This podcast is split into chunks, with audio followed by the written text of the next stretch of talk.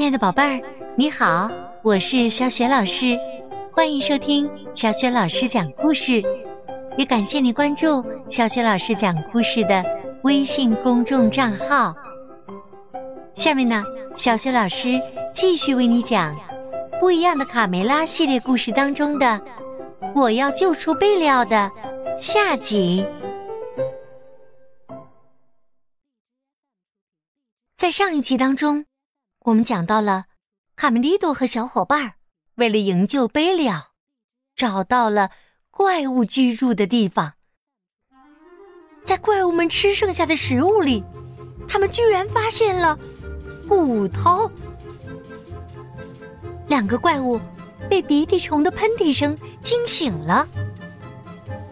哪儿来的声音？瓮声怪物竖起树枝一样的耳朵。嗯，我们被一群小鸡袭击了。梦生怪物抓起了卡梅利多，卡梅利多挥舞着棍子，勇敢地说：“你到底把我的朋友怎么样了？可恶的恶魔！”突然，麻布口袋中发出了一阵呻吟，那是大家都非常熟悉的声音。咩咩，贝利卡梅利多挣脱了怪物，和小伙伴们一起向麻布口袋跑去。怪物们拦住了小鸡们的去路，并且一把抓起了口袋。再往前走一步，我就吃了你们！屁大点的玩意儿！再说。皇宫花园里的他们和小伙伴们，他们把采摘下来的柠檬装进篮子里，一会儿就能派上用场了。他们边走边喊：“谁要金鸡蛋呐？多好看的金鸡蛋呐！我的金鸡蛋！谁要金鸡蛋呐？”听到叫卖声。怪物们伸出头来，他们看到满满一篮子的金蛋，口水都要流出来了。瓮声怪物贪婪的问：“小屁孩，你们是从哪儿找到这些宝贝的？”他们机智的说：“这是我的鸡蛋，我是。”产金鸡蛋的鸡，每隔几天我就会下一个金蛋。但是我很苦恼，先生们，虽然是金蛋，可我拿它们一点用也没有。我们全要了！怪物们边说边把手伸过去去抢金蛋。想要这些金蛋？你们跟着我来拿吧！他们一溜烟儿朝树丛外跑去，鼠妖在后面使劲的追赶。站住！打碎了金蛋要你们的命！看你们往哪儿跑！混乱中，怪物们没有刹住脚，跟着他们冲出了树林，一下子暴露在阳光下。啊！阳光，两个怪物瞬间变成了石头。再说卡梅利多这边，小六子警惕的监视着怪物们的动静。卡梅利多赶紧解开装着贝利奥的袋子，袋子解开了，卡梅利多和贝利奥紧紧的拥抱在一起。卡梅利多，贝利奥，我还以为再也见不到你了呢，我的小鸡。你还好吗？没关系吧，我的小羊。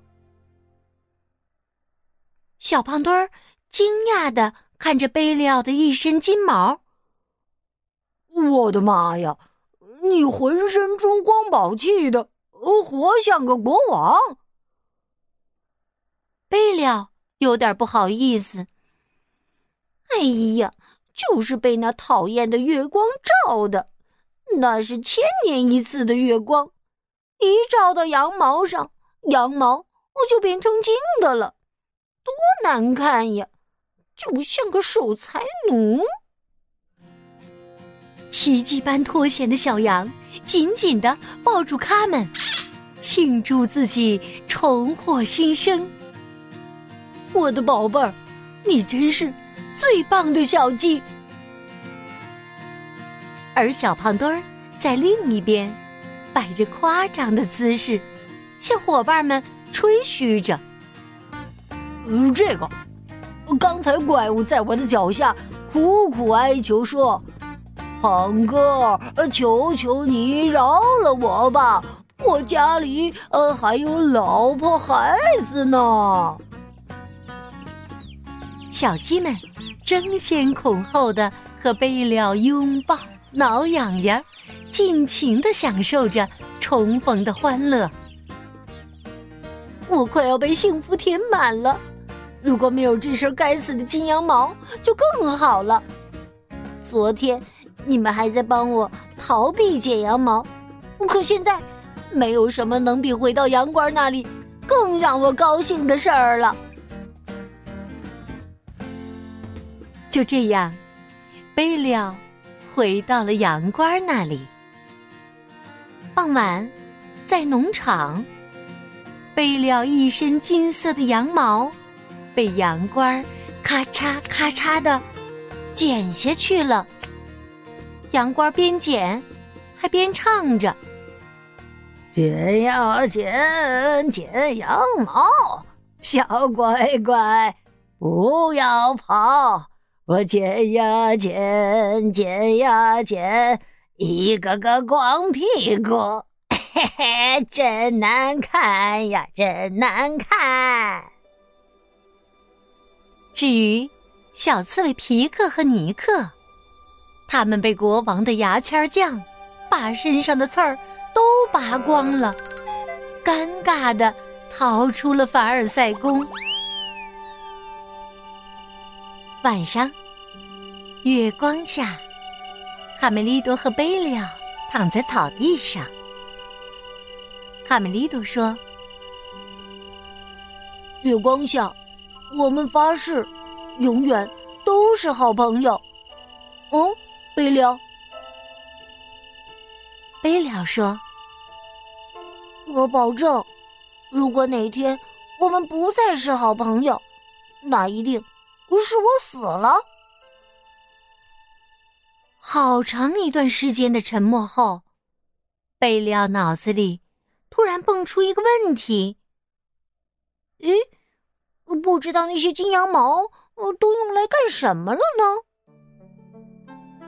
在凡尔赛宫，法国国王路易十四头上戴着贝利奥身上的金羊毛做成的。金光灿灿的假发，对羊倌说：“谢谢你，我的羊倌，它让我觉得优雅极了。”从那天起，他高兴的宣布了自己的新名号——太阳王。